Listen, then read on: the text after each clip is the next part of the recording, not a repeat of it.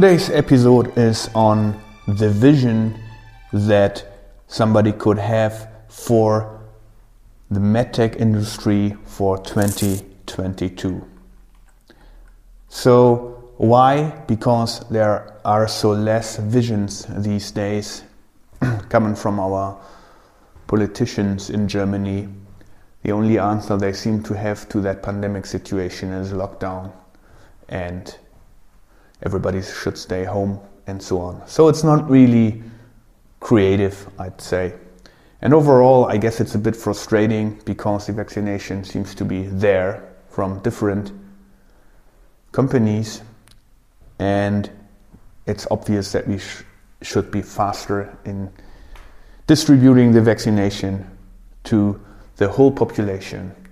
And if you look into the US or other states, they are pretty much faster than we are here in Germany, and that's a bit frustrating to everybody. Anyways, because it is like it is, we cannot change this, I guess. We can try to look into the future and predict what could happen in 2022 for the industry.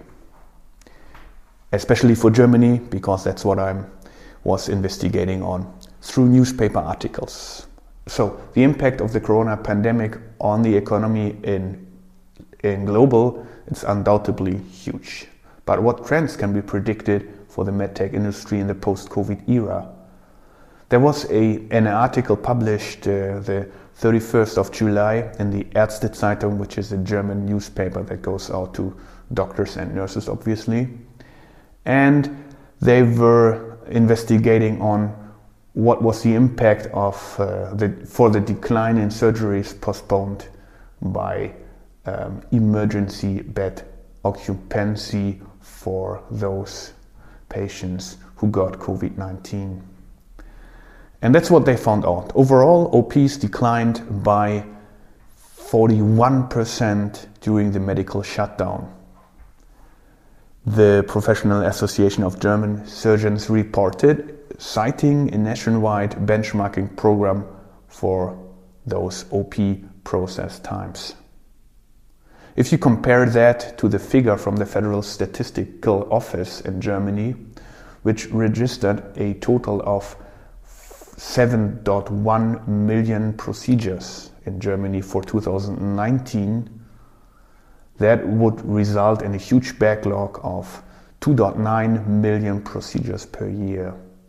If we further assume that the situation will stabilize, hopefully by the end of September this year, we would result in a total backlog of 4.4 million interventions. So if you compare those two figures, a backlog of 4.4 million interventions, that is 60% of all the surgeries that have happened in 2019. That number was 7.1 million procedures.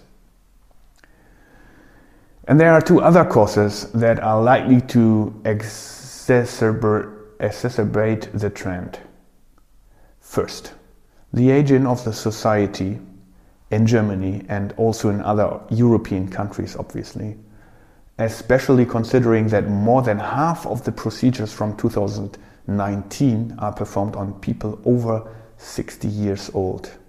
So this is obviously a supporting trend, uh, the aging of the the aging of the society.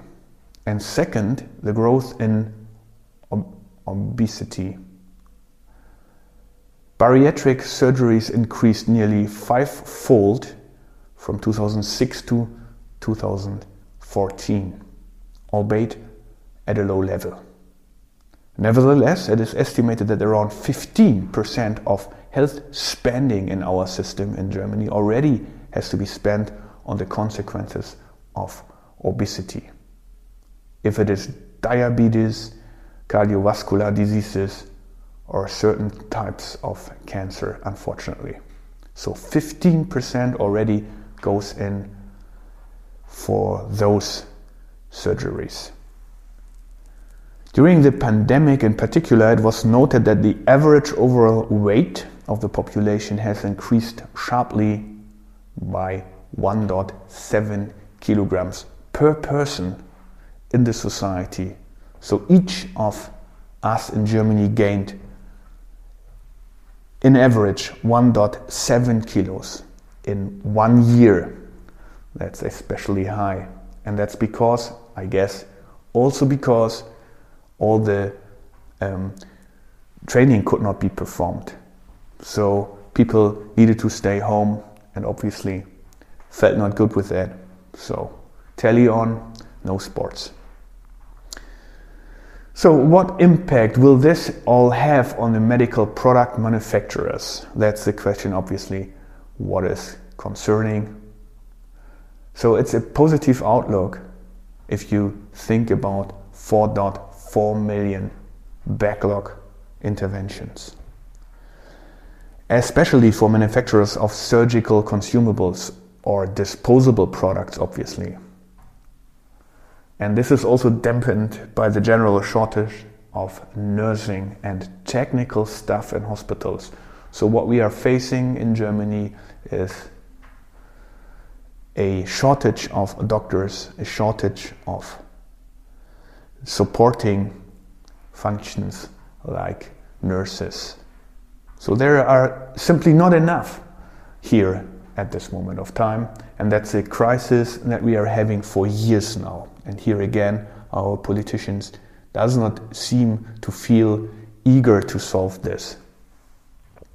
And in this respect, the backlog is likely to be reduced only slowly, unfortunately. Nevertheless, we can expect an increased demand of about 20%, I guess, for the post-pandemic phase, which will, which we should see then in 2022.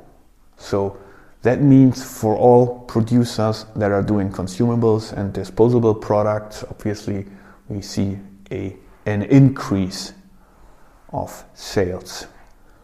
This is possible.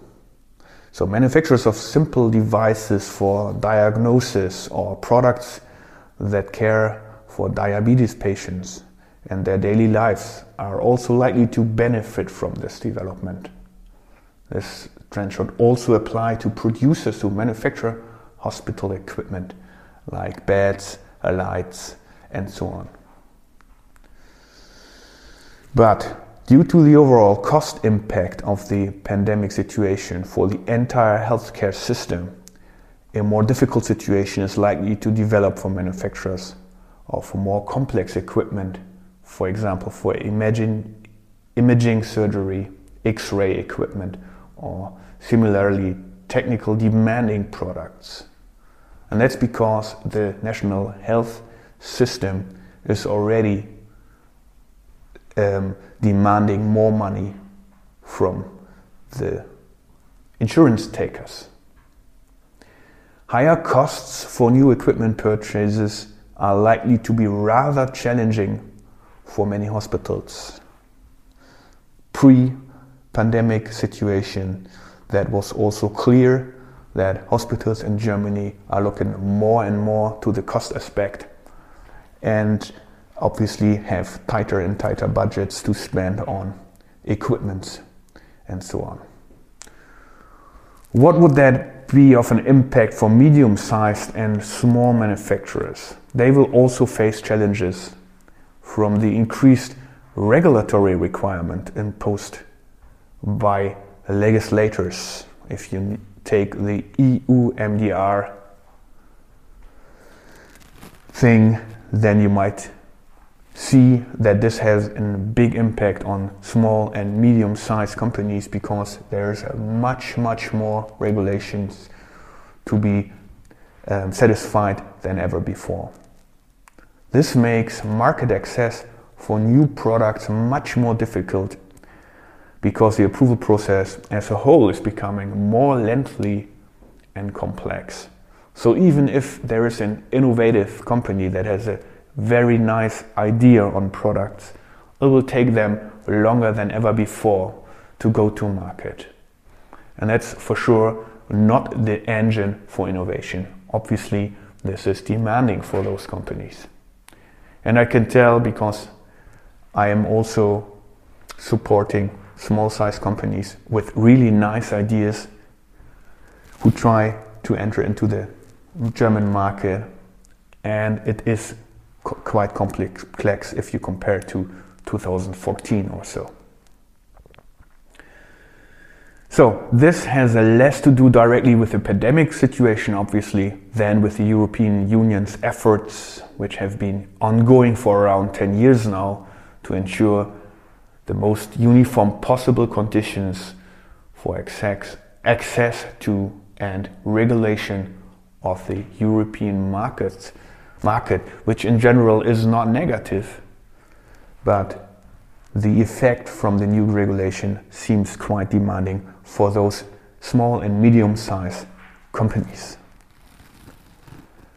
All of these are certainly reasons to jump on the mega trend of digitalization. Streamline internal processes if it is with lean or any other methods, methodology. And also invest in connectivity to electronic ordering systems, into service systems, and so on. The general shortage of skilled personnel in this sector, in the med- medical device industry, is likely con- to continue to be present. And it is for sure a challenging picture for all manufacturers because also on this end there is a shortage of engineers, of regulatory staff who could support the manufacturers. And today, this is a very fragmented thing where you can see that companies are trying to get in good personnel, which seems to be a challenge because there is a shortage.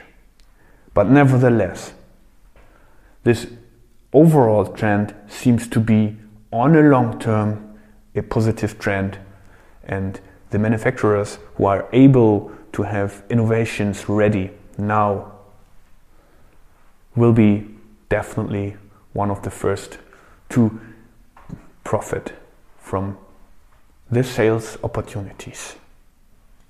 Thanks very much for listening. If you have any thoughts to that, please give me your comments.